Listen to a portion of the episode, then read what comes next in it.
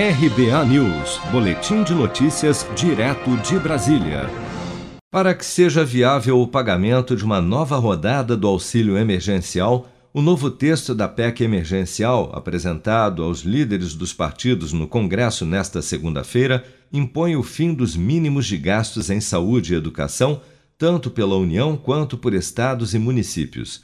A proposta é fundir os mínimos destinados à saúde e educação para que os gestores tenham mais flexibilidade na aplicação dos recursos, como destaca o relator da PEC emergencial, senador Márcio Bitar. A PEC emergencial traz o compromisso fiscal, ela estabelece que a União, ao chegar a 94% das, das, é, das receitas correntes líquidas é, comprometidas, ela aciona os gatilhos é, e aí ela fica proibida de fazer mais gasto público, assim como aos estados e municípios uh, os estados e municípios, podendo, ao chegar em 85%, ele pode acionar a Assembleia Legislativa.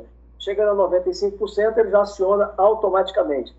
Eu tive que tirar é, a obrigatoriedade, até sob um argumento democrático, que de, deixando aos estados e municípios a possibilidade do acionamento. Agora, se ele não acionar, se o ente, estado e município não acionar os gatilhos, ele vai é, é, é, deixar de ter a União como sua avalista em qualquer nova operação. Então, essa é a emergência fiscal.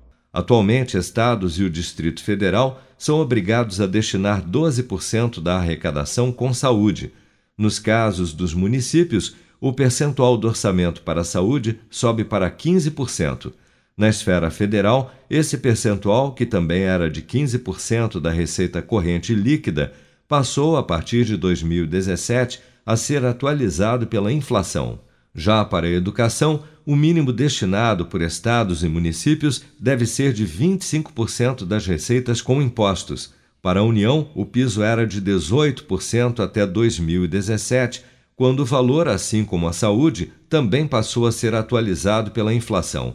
Após se reunir com o presidente Bolsonaro neste domingo, o senador Márcio Bitar, relator da PEC emergencial, afirmou que é essencial para o governo conseguir pagar novas parcelas do benefício para a população mais vulnerável.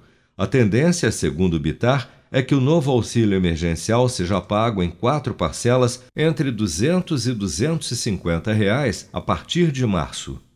Se você quer começar a investir de um jeito fácil e sem riscos, faça uma poupança no Sicredi. As pequenas economias do seu dia a dia vão se transformar na segurança do presente e do futuro. Separe um valor todos os meses e invista em você. Poupe com o Sicredi, pois gente que coopera cresce. Com produção de Bárbara Couto, de Brasília, Flávio Carpes.